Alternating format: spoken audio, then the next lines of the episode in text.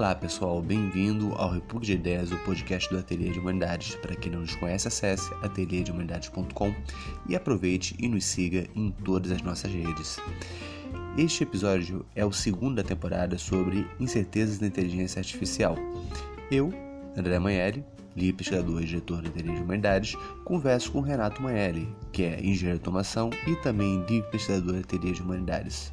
Nós fazemos uma reflexão em torno de um relatório que foi publicado no início de 2018 sobre os usos maliciosos das tecnologias presentes hoje e também de desenvolvimentos futuros de inteligência artificial é, e seus impactos sobre a segurança digital, a segurança física e a segurança política. No primeiro episódio, nós refletimos sobre a cyberguerra e a segurança digital. Nesse episódio, agora, nós vamos refletir sobre a forma como a inteligência artificial pode afetar, tanto no uso bélico quanto no uso civil, a segurança física.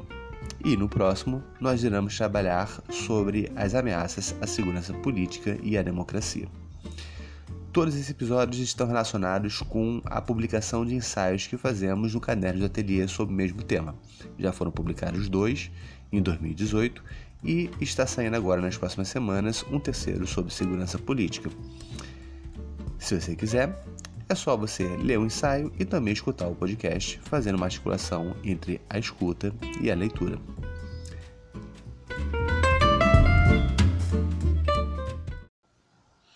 Vamos lá? Uma boa escuta.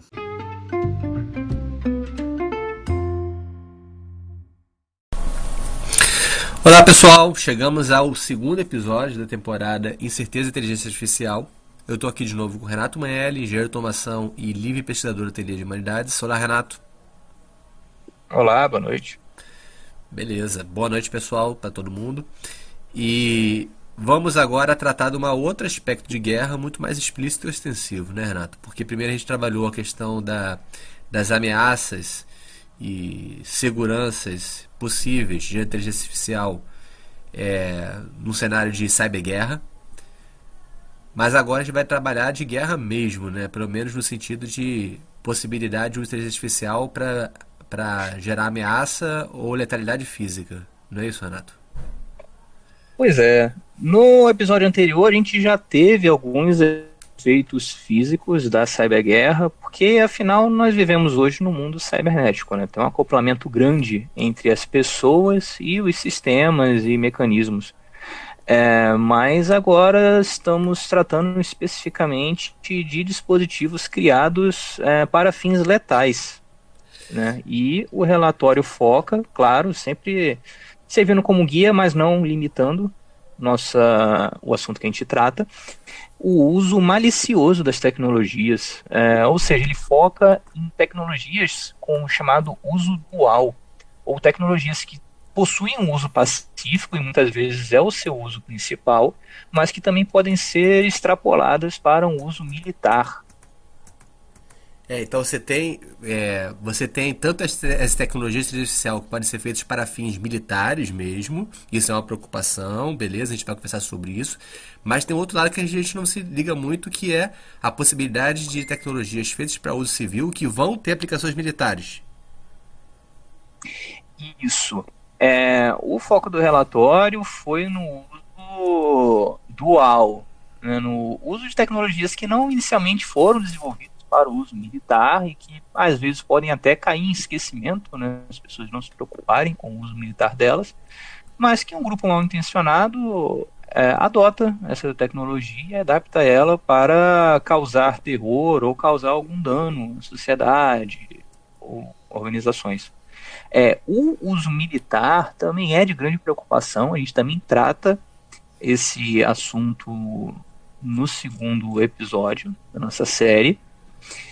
É... Mas seguindo o relatório, só uso. Beleza. E para a gente começar a trabalhar então do essa, esses dois aspectos do negócio, vale lembrar, pessoal, que as inteligências artificiais elas têm certas capacidades ou capabilities, como, como se fala em inglês lá do é, como é o termo utilizado pelos próprios autores. Quais são elas, né?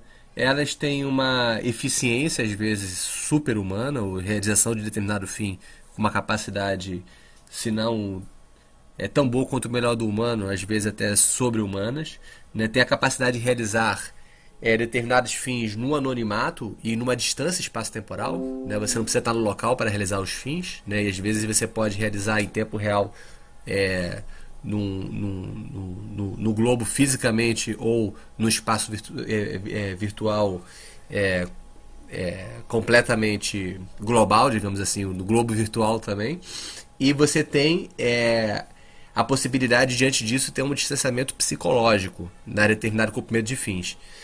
Quando a gente fala que existe aumento de eficiência, existe uma escalabilidade da capacidade de ação, existe uma distância espaço-temporal e psicológica, ele já consegue imaginar que esse cenário pode ser tenebroso quando se trata do fim de executar alguém ou seletar alguém, né, Renato? Isso. É, a Cruz Vermelha ela define diversas camadas de, é, de, automação ou de autonomia das armas. Né? Quando a gente fala de inteligência artificial e que ela pode ter um uso sobre-humano em uma área é, específica, é, a gente já tem há muito tempo armas que possuem uma certa inteligência. É, inicialmente, por exemplo, Segunda Guerra Mundial é, começou o uso dos mísseis balísticos é, e depois isso se desenvolveu para os usos balísticos intercontinentais. Nada mais são do que armas em que elas possuem uma carga explosiva é, e que você programa e elas executam as ordens pré-determinadas. Então elas vão até o objetivo e explodem lá no objetivo delas. Uhum. É, então existe uma certa autonomia, um certo automatismo nas armas que está crescendo e se desenvolvendo, claro, deixando as pessoas que estão usando as armas mais longe do, do perigo, uhum. mas do outro lado, para quem está sendo afetado, elas estão se tornando mais letais e com um distanciamento cada vez maior. Uhum. Então, o uso de inteligências que possuem uma autonomia maior, como definido na Cruz Vermelha, né, que elas consigam realizar praticamente todas as tarefas necessárias é, sem a supervisão humana, ou, ou seja, que consigam fazer, se tornando desnecessária a supervisão humana. É, muitas é, vezes é mapear, identificar o alvo, o alvo e atirar, tudo isso sem passar é, pela, pela decisão humana, ou pela ação humana. É, isso. Não necessariamente precisa de uma inteligência artificial muito grande, dependendo da arma que você está utilizando. Isso daí é, não é tecnicamente impossível, não mas é, como está evoluindo essa área, está se tornando cada vez mais perigoso. Reconhecimento facial, por exemplo, você pode definir um alvo é, sem precisar de alguém lá verificando se é aquela pessoa mesmo para executar. Essa parte é preocupante. Até porque a identificação por parte de uma, de uma, de uma tecnologia de reconhecimento facial pode estatisticamente ser tida como mais precisa do que se fosse um ser humano fazendo um zoom numa face. Então, às vezes, tem, justificativas técnicas que são feitas para tentar dar legitimidade a armas letais autônomas. É, você pode ter classificações erradas uh, das armas autônomas. Você pode ter, no caso de reconhecimento facial, por exemplo, em que a arma identificaria o alvo, você pode ter falsos positivos, falsos negativos. Se isso será ou não é, um erro assim maior do que o que o humano teria olhando para a imagem e tentando reconhecer baseado no que ele já sabe, né, em outras fotos da mesma pessoa, é difícil dizer. Provavelmente até a inteligência artificial vai ser mais eficiente no que ela se propõe, né? Mas tem um problema jurídico de você definir quem é o responsável. Se a arma chega, identifica um alvo e executa esse alvo, quem é responsável juridicamente por aquela morte. Uhum. É, então, militarmente, a gente tem a, a cadeia de comando, as pessoas que podem dar a ordem ou não para matar, e não é totalmente delegado para os equipamentos, para os dispositivos. Ainda, essa é uma preocupação inclusive Future of Life Society, a gente publicou depois um artigo uhum. é, em que eles assumem um compromisso de não desenvolver essas armas autônomas. É, Que elas, elas, porque elas têm essas, esses, essas limitações, esses problemas que são de cunho ético, de cunho jurídico, né? Tanto responsabilização moral quanto também de, de responsabilização jurídica, né? Quem é que executou determinada, determinada letalidade, determinada ação letal? Matou-se uma pessoa. Quem foi que matou? Foi um robô? Beleza, porque ele mapeou, identificou o alvo, atirou. Mas quem é que vai ser responsabilizado? Será que você pode encarregar alguém tomar uma decisão de matar sem passar por um comando humano? São questões extremamente é, complexas em termos jurídicos e políticos. Por isso que alguns apostam que é, não há um espaço totalmente aberto para desenvolvimento de armas letais autônomas, as laws, como, como se chama, porque é, é, pode se esbarrar com esses tipos de, de problemas relacionados à responsabilização e imputação de responsabilidade. É, mas tudo fica muito mais complicado, é, né, Renato, quando a gente é, sai do, da, da dimensão é, do uso inteiramente militar, ou seja, pessoas que vão, vão, vão criar drones ou tecnologias totalmente automatizadas, e passa também para a possibilidade de usar é, certos tipos de hardwares é, de uso originalmente civil convertidos para militares. Quando você pega a possibilidade de certos tipos de inteligência artificiais, tanto domínio do hardware quanto softwares de uso civis, como sendo facilmente convertidos para militares, para militares, isso se torna alguma coisa de causar pânico, né? como é o caso do documentário lá Slaughterbots, que chegou a mostrar aquelas, aqueles dronezinhos pequenos é, usando tecnologia de enxame. Just like any mobile device these days, it has cameras and sensors, and just like your phones and social media apps, it does facial recognition. Inside here is 3 grams of shaped explosive. This is how it works.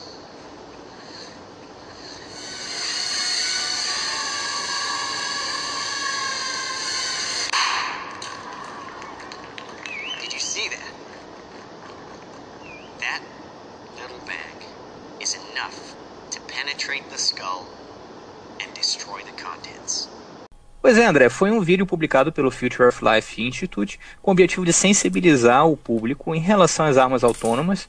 É... E foi um exemplo bem caricato. Quem não assistiu, eu recomendo que assista. Slaughterbots está disponível no YouTube.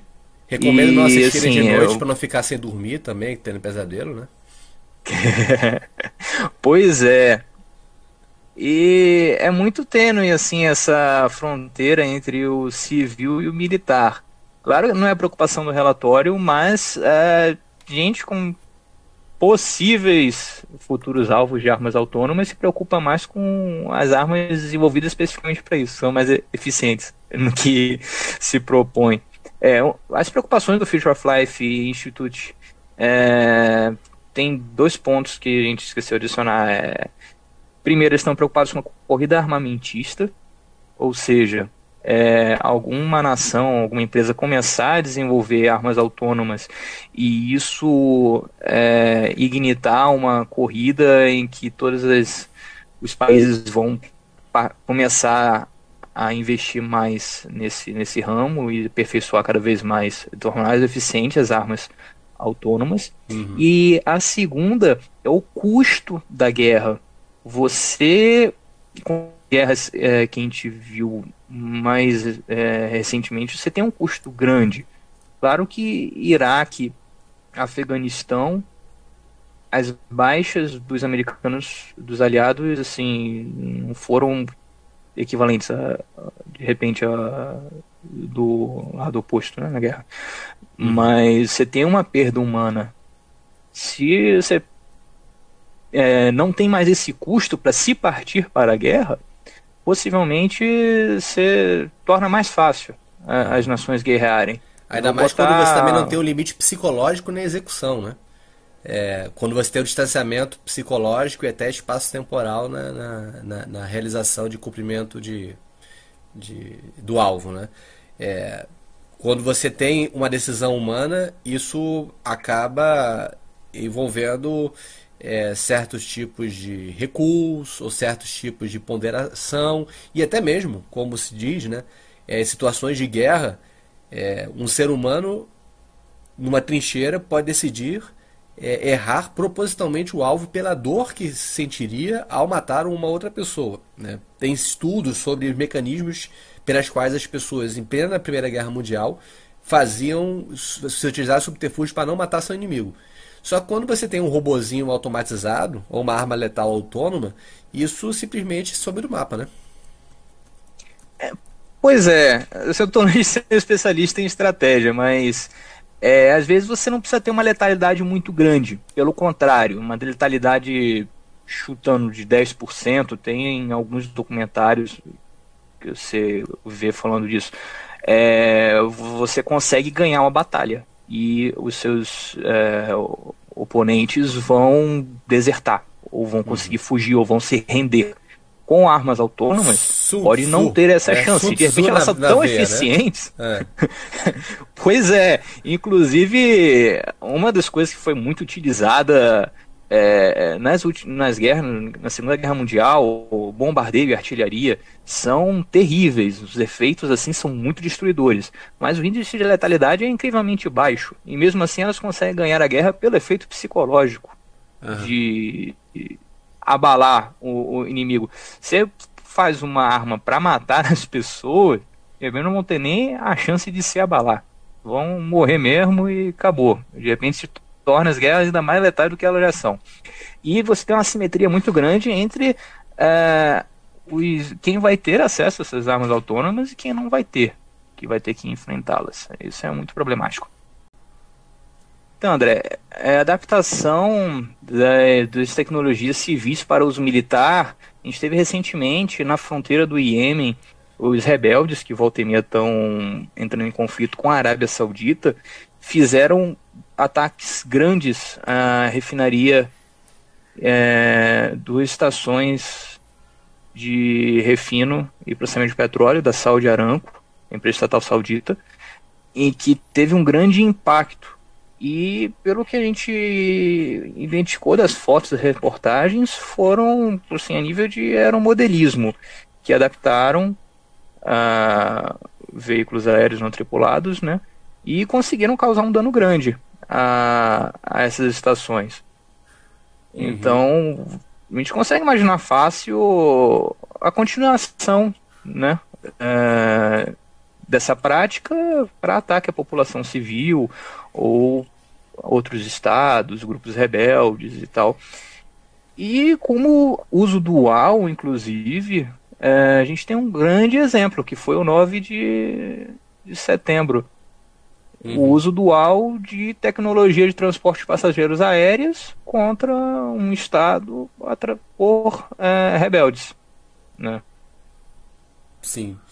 É, e então, é uma preocupação que eu, vejo, eu vejo como central nessa discussão sobre segurança física no relatório, é em relação a, ao, ao potencial uso terrorista né, da, do, dessas, dessas tecnologias. É aquilo que mostra muita mudança na dinâmica da guerra nos últimos, nas últimas décadas né, em que você pega lá o Raymond Aron, que foi um dos principais é, intérpretes do processo de guerra e paz no século XX, no contexto ainda da bomba atômica e da Guerra Fria. Ele já falava lá na década de 60 sobre o surgimento, a ascensão de forças clandestinas, né, que não estavam dentre as potências, mas que apareciam nesse nesse nesse intermédio, nessas fronteiras e tudo mais, ele já veio surgindo e se tornou muito mais é, acentuado no contexto contemporâneo, né? tanto na dimensão da cyberguerra quanto na possibilidade de guerras físicas mesmo, de gerar é, letalidade é, utilizando tecnologias a nível de aeromodelismo, como você disse. Né? Então eles tiveram muito essa preocupação né, de acentuar a possibilidade de uso terrorista e às vezes deixando um pouquinho de lado né, o risco que se tinha, é, que se tem do desenvolvimento militar dessas inteligências artificiais, como a gente já tratou é, no início do nosso episódio. Então, além da utilização, no caso de, de veículos, e claro, a gente está falando de inteligência artificial, da inclusão de certa inteligência ou autonomia, o que possibilita de repente você ter ataques é, que consigam ser mais refinados, no sentido de consigam atingir distâncias maiores. Né? Você não precisa ter uma pessoa por perto controlando aquele equipamento ou que você consiga reagir a ações que tentem impedi-lo, né, uma certa adaptabilidade. É, você também tem alteração de sistemas inteligentes, a gente viu no primeiro episódio, e quem leu o artigo sabe que existem. A inteligência não é perfeita, existem métodos de você inserir erro ou de de repente forçar uma classificação errônea eh, da, a partir de uma rede neural para ela entender uma coisa que, que não deveria, e de repente fazer uma ação que não é aquela ação que ela foi, assim, não é, era a intenção que ela faria. A gente teve um artigo na época desse relatório muito interessante em que os carros autônomos de alguma empresa dessas, não sei se foi a Waymo, estava sendo treinado para parar em placas de pare. E fizeram um teste, imprimiram numa folha de papel uma placa de pare e conseguiam parar os carros com essa folha de papel. Então, assim, é, você poderia hackear ou poderia alterar sistemas ou inserir erros em sistemas inteligentes para fazer com que ele cause danos. É, a gente tem, por exemplo, aí, o advento dos carros autônomos, ainda não é realidade, mas existem pilotos automáticos bem refinados, conseguem é, dirigir em estradas que antes você nunca imaginaria que um carro conseguisse, né? É, interagindo com pessoas. E também inserindo mais inteligência em equipamentos mais pesados, de transporte aéreo, marítimo, por exemplo, barcos, navios é, não tripulados estavam sendo desenvolvidos é, lá para o Mar do Norte para fazer transporte de, de carga. Se você consegue só alterar uma trajetória, fazer ele colidir contra alguma coisa ou um carro é, em, em direção à multidão, isso já é um uso dual né, de uma inteligência artificial que não era a intenção dela ser utilizada para isso Uhum. Mas que você não precisou, assim, tornar ela uma arma. Ela já é uma arma por si, né? Uhum. Já tem energia suficiente para causar o dano. Você só vai alterar o comportamento dela. É, você mencionou o exemplo lá da, do ataque às Torres Gêmeas.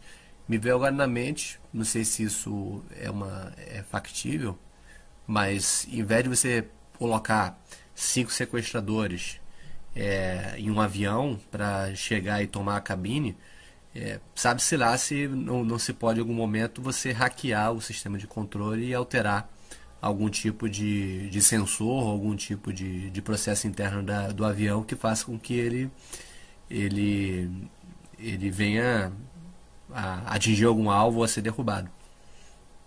Né? Pois é. Depende bastante você do projeto. Precisa, você não precisa, você não precisa subir com alicate de unha para sequestrar o avião, né? Pois é. Na verdade, quando você me falou isso, me veio à mente o, o Boeing com o 737 MAX, que estava caindo sozinho, inclusive é. não precisava ninguém hackear ele. Mas aí foi uso malicioso no outro sentido. Mas sim, é, no caso, derrubar ele num Aí foi ponto malícia específico. de empresa mesmo, que botou o avião para voar que não podia. É, não foi, foi burrice natural, não chegou a ser inteligência artificial. Mas uh, você consegue imaginar fácil. Quanto mais você está automatizando e tornando assim funções automáticas, no caso, é, foi um erro de automação, de controle, esse essa queda dos 737 Max, né? Botaram um programa para fazer uma coisa que ele não devia. É, você consegue extrapolar, de repente no futuro, você incorporar mais ações automáticas, mais é, ações inteligentes, é, alteração para um comportamento é, malicioso seria sim um impacto muito grande, seria uma realidade. É. E então a gente tá, tá aí trabalhando num cenário que tanto na, na, no âmbito militar você tem diversos perigos existentes para a segurança física, né? Já falou sobre a, a possibilidade de, por meio da distância espacial e psíquica, por meio do anonimato, por meio da, da escalabilidade, da possibilidade de, de, de letalidade e tudo mais, você tem um uso militar que pode ser altamente destrutivo. Pode ser, está no campo da possibilidade. Né? E isso levou ao manifesto por banimento de armas letais autônomas, é, bancado pela, pelo Instituto é, da, da Vida. Como é que é? Instituto, Institute of. É, inst Future of Life, Future of Life é, do futuro da vida. Do é, futuro, da, futuro vida, da né? vida. Não é de, não é de Isso, alta ele- ajuda, não, esse instituto, gente.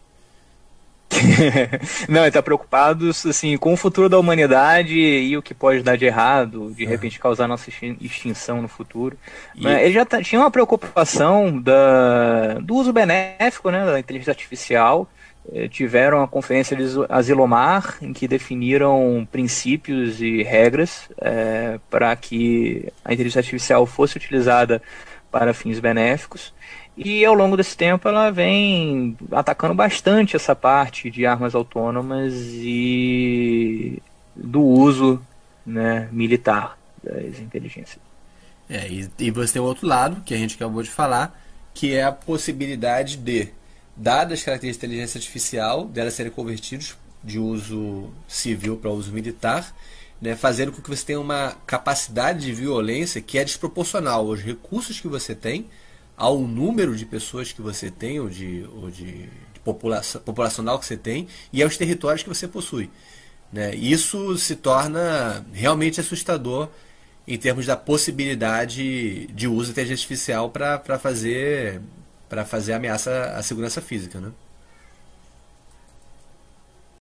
Enfim, você tem uma possibilidade muito grande, uma área muito grande de ataque, né? Que você não pode, não consegue prever, prevenir, adotar as medidas que combatam qualquer tipo de possibilidade de ataque que alguém possa vir a imaginar. É uma coisa muito difícil é, num ambiente amplo, num país, por exemplo, você pegar um país a nível continental como os Estados Unidos, o Brasil, é, todos os eventos públicos você adotar alguma medida de prevenção contra qualquer tipo de arma autônoma que possa ser adaptada para causar um dano é complicado. É, eu, eu me lembro aqui do, do exemplo que eu falei no primeiro episódio e que até se aplica a esse, que é a possibilidade de você transformar, a partir da internet das coisas, um aspirador de pó em uma arma letal, né? Inclusive existe um jogo muito legal, por sinal, em que você controla um aspirador de pó assassino dentro de uma casa e você utiliza os dispositivos da internet das coisas para matar os assaltantes. É bem legal esse jogo. Depois vale É, imagino que se você pega assim, um protocolo de segurança de autoridades públicas, provavelmente já deve ter, é, já devem, acho que não é uma coisa assim que está dentro da ambiência doméstica, mas digamos que se de fato começa a ter recursos que tem uma massa física, como por exemplo a espada de pó ou outra coisa, que sejam é, ligados à internet das coisas, sejam que entre processos de automatização.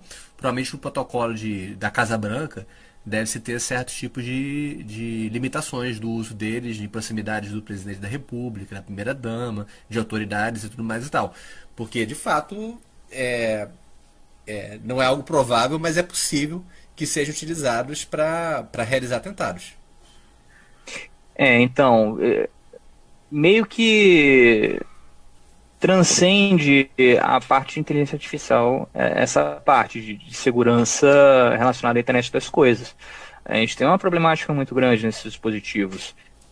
Está se difundindo muito rápido, muitos dispositivos surgem, não são corretamente manutenidos, aí depois aparecem vulnerabilidades que não são corrigidas, eles são abandonados, mas as pessoas continuam usando. É bastante delicada essa, essa parte.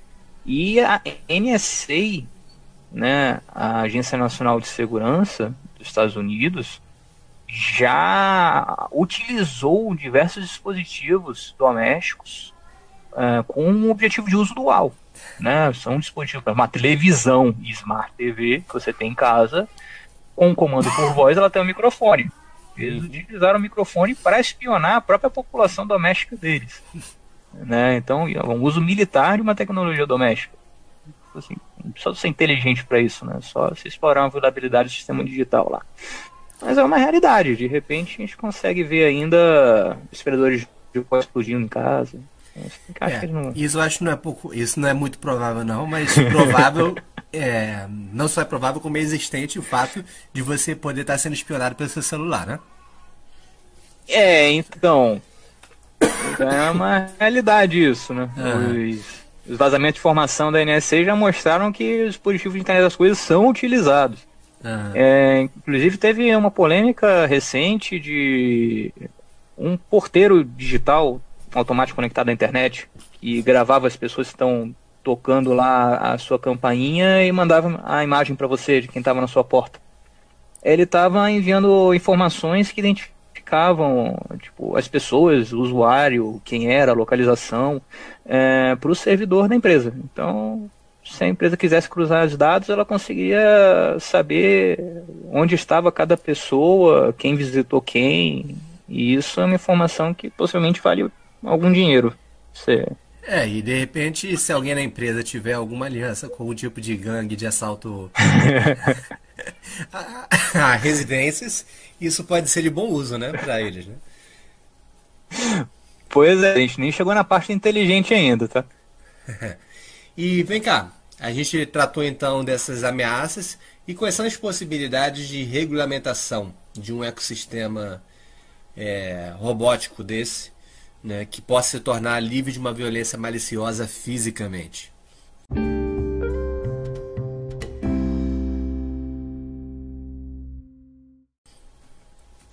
Essa parte é, é, bem complicado, tá? Eles, como sempre a gente viu no primeiro capítulo, eles também sugerem uma regulamentação grande, você ter rastreabilidade dos dispositivos, né, identificar quem são os compradores, controlar a distribuição.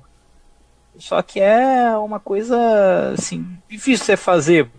Que você vai controlar parte do robô? Vai controlar motor, distribuição de motor, peça, circuito eletrônico, processador, microcontrolador. Então, é uma coisa que possivelmente vai causar mais dano ao público robista, a quem desenvolve é, sistema de internet das coisas, por exemplo, as empresas, do que necessariamente proteger a, a população. Né?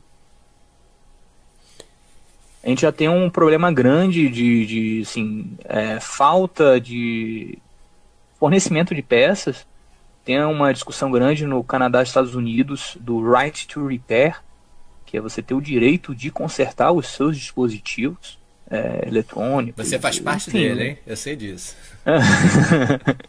não, é, é, é, complicado você depender do fabricante para fornecer. Na verdade, não fornece a peça, ele conserta para você, só que cobra um preço absurdo. E uhum. você tem que enviar o dispositivo para ele.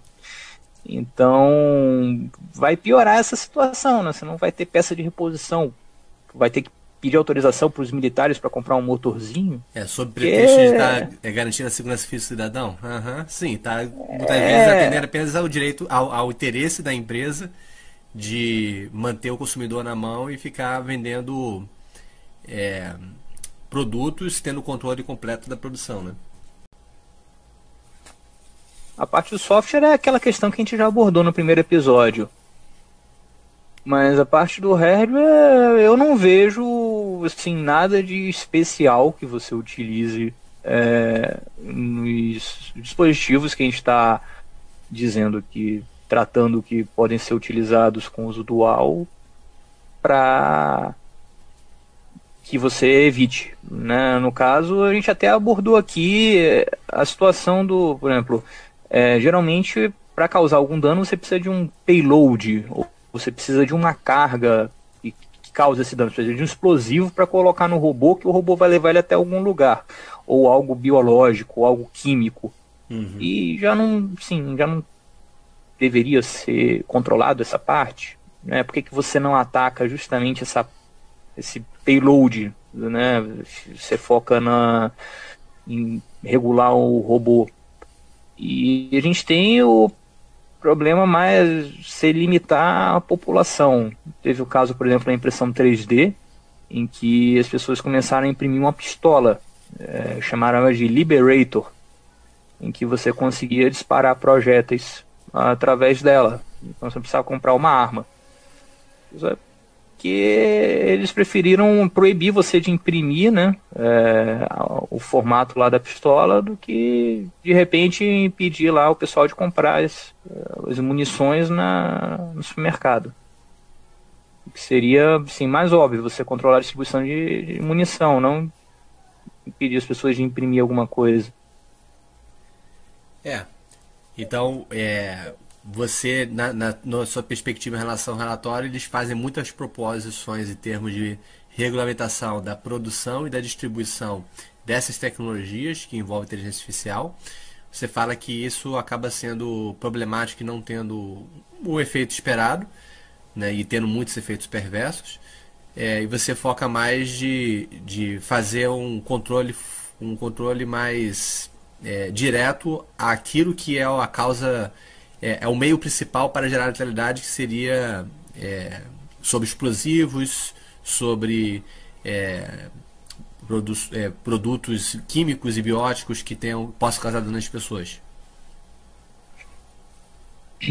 Pois é, a fabricação de armas autônomas a nível industrial, de armas militares, ela pode sim acabar caindo na mão de terroristas e serem utilizadas para fins, é, os fins delas mesmas, só que é, de uma forma terrorista de repente.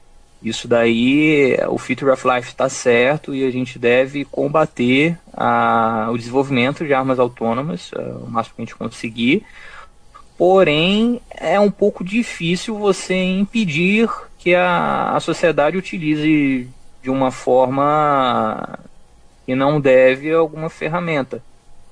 É, Para você ter ideia, o PlayStation 2, na época que ele começou a ser distribuído, ele era considerado com uso dual, devido lá na época à sua capacidade de processamento de imagens e ao preço baixo. Então poderia ser utilizado para, não sei, guiar mísseis acharam que tinha alguma alguma utilização possivelmente indevida.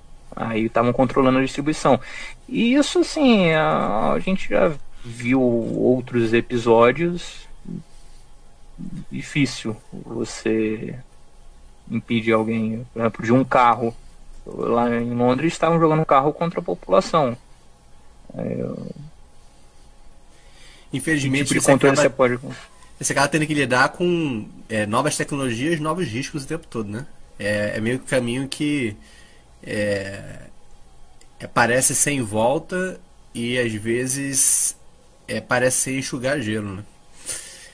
É, e a sua perspectiva acaba sendo a de evitar ao máximo umas posições que venham a limitar o desenvolvimento é, de tecnologias em prol ou centralizar e concentrar né, a produção e a distribuição de tecnologias em prol de uma, de uma suposta segurança é, física ou, ou digital é, para as pessoas e cidadãos. Pois é, é muito delicada essa situação de você ficar limitando a sua população aos meios quaisquer que, que você tenha tecnológicos. Né? A gente pode lembrar que a segunda emenda da Constituição dos Estados Unidos, que é bastante citada pelo pessoal de direita, é, conservador, e seria a well-regulated militia being necessary to the security of a free state, the right of the people to keep and bear arms shall not be infringed. Traduz aí, pessoal, seja, traduz aí. É, uma milícia bem regulada, sendo necessária a segurança de um Estado livre, o direito das pessoas de manter e ter armas não pode ser infringido. É, ou seja, o entendimento, na verdade, é que não é que você tem que ter arma para dar tiro em bandido. É, seria um entendimento de que a população tendo meios, tendo tecnologia, tendo, no caso, na época deles, as armas, é, garantiria a segurança de um Estado livre. No caso, se o Estado quisesse em algum momento né, é, de repente subverter a Constituição, dar um golpe de Estado, alguém quisesse assumir o controle, você teria uma população num estado de resistência velada lá que garantiria a, que um acordo de cavalheiros que, que a coisa não seria fácil, né? É, que a coisa não seja fácil. Então, se você limita a sua população e impede ela de, num, num, ponto de vista bem ludita de ter acesso a qualquer tipo de tecnologia, porque só os militares que vão poder ter, além de você ter efeitos econômicos é, e tecnológicos, né, você vai dificultar a inovação, vai dificultar a aplicação de tecnologias na produção de bens de consumo, que deveria ser o foco e não produção de armas, é, não vai resolver tanto o seu problema assim de evitar que aconteça a utilização indevida né, do uso dual das tecnologias. É, uma citação que a gente pode fazer aqui do nosso ensaio, que eu acho que fecha bem essa, essa argumentação, é a seguinte, abre aspas, não pensemos apenas no potencial uso de inteligências artificiais por terroristas, pois devemos temer, em igual medida, a centralização do mercado em oligopólios, o desenvolvimento militar de robôs assassinos e a automatização pelo Estado do seu reivindicado monopólio de violência e de vigilância sobre a população. Sim, com certeza. Só lembrando lá do reconhecimento facial dos chineses.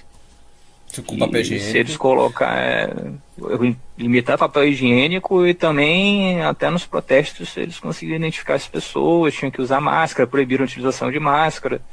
Então, se você coloca um robozinho no final ligado aí nesse reconhecimento facial para já reprimir automaticamente, é bem pior do que você colocar um estilingue num drone.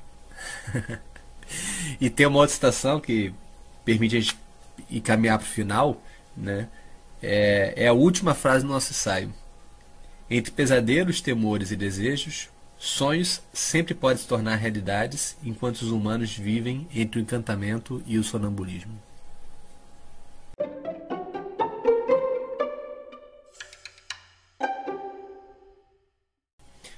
Então, Renato, para a gente caminhar no final, para o final, é, eu lembro do, do início do nosso ensaio, onde a gente trata da, da transformação das dinâmicas de guerra e paz no século XX. É, onde parece que alguma coisa mudou né, em relação ao período da Guerra Fria. Né, existe é, um, um, uma pessoa né, que você é, conhece bem, que é o Nobel, não é o prêmio Nobel não, né? É o Nobel é pessoa mesmo. Né? é, que desenvolveu aquilo que podemos chamar da doutrina, da, pelo menos o, é o esboço, né, o elemento do que vai se tornar depois uma doutrina da, da dissuasão total, por meio da dissuasão por meio da possibilidade de aniquilamento total entre duas partes em confronto, não é isso? O que foi que esse cara disse? Uhum. Talvez as minhas. O Nobel foi quem desenvolveu a. Primeiro desenvolveu a nitroglicerina, né? E nitrocelulose, que é a pólvora sem fumaça, né? Smokeless powder. Utilizada como propelente de armas de fogo, por exemplo. E na época foi utilizada como dinamite e aproveitada para as minas e tal. E ele falou, né, é, tendo visto lá, desenvolvendo coisas que possivelmente poderiam ser usadas como armas, e talvez as minhas fábricas vão pôr um fim na guerra muito antes dos congressos. No dia em que dois exércitos podem se aniquilar mutuamente a cada um ao outro em um segundo, todas as nações civilizadas com certeza vão reconhecer o horror e, de, e debandar suas tropas. É, a gente viu essa doutrina sendo utilizada lá no MAD, né, na, Guerra, na Guerra Fria, Mutually Assured Destruction. É, não sei muito bem como se encaixaria. É, mas... é, é, a doutrina da, da, da, dissuasão, da dissuasão é, devido à possibilidade eminente de, uma, de um extermínio total, né? Porque essa, essa possibilidade, essa dissuasão de guerra decorrente do confronto entre duas potências, né, que era é, União Soviética e Estados Unidos, podia até fazer sentido no contexto da Guerra Fria. Só que hoje em dia você tem é, uma. Você saiu do sistema bipolar é, de bipolaridade, de, de, de, de, diferença entre dois, de bilateral, e você cria um sistema que tem uma descentralização da, da, potencialidade, da potencial de letalidade, onde é, surgem atores que podem muitas vezes não ter nada a perder, que não são estados, e que podem utilizar esse potencial de violência né, é, altamente letal sobre outros grupos. Né, sem ter essa dinâmica de estratégia que é aquela que caracterizava a, a possibilidade de Estados Unidos apertou o botão, é, União Soviética apertou o botão. Não é mais disso que se trata. Entendeu?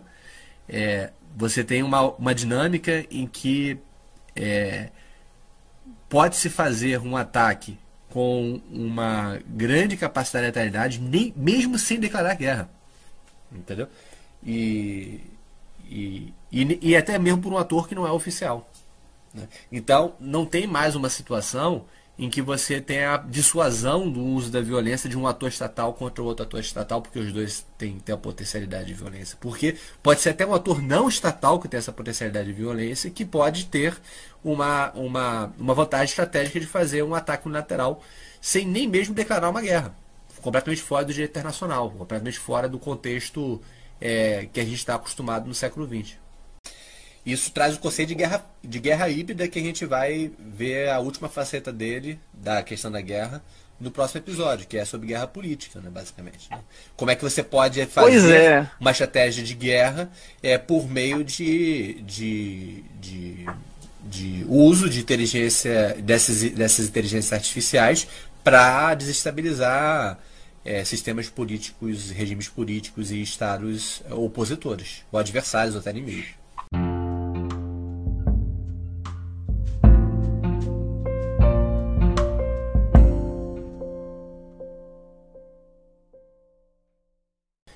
É, Renato, acho que por hoje é só, né? A gente já abordou então a questão das ameaças à segurança física e vamos no terceiro episódio trabalhar a questão da segurança política. Pois é, é um mundo de coisas para dizer, né? A gente não tocou nem, sei lá, em 5% que poderia falar. Tem muito mais coisa que a gente escreveu, tem bastante coisa ainda que a gente nem escreveu. Ver se depois que a gente completar essa série, a gente pode, com certeza vai voltar para tratar esse assunto. Mas acredito que esteja bom com uma introdução ao tópico. Vale a pena ler lá o artigo. Tem coisa que a gente não falou sobre ele, mas que está lá escrito. E a parte terceiro artigo vai ser um outro mundo completamente diferente e também bastante amplo. Pois é, e também convido vocês a não só é, ler o nosso ensaio, a Guerra Inteligência, Inteligente Potencializada, que é, o, que é esse segundo ensaio da, da série Certeza Artificial, mas também leia o nosso artigo que a gente publicou no Jornal do Brasil sobre o manifesto contra as armas letais autônomas, né? e também leia o próprio manifesto que está no nosso site, do ateliêdehumanidade.com. Então, nos despedimos aqui. Um abração, pessoal. Então, isso é tudo, pessoal. Um abraço e até a próxima.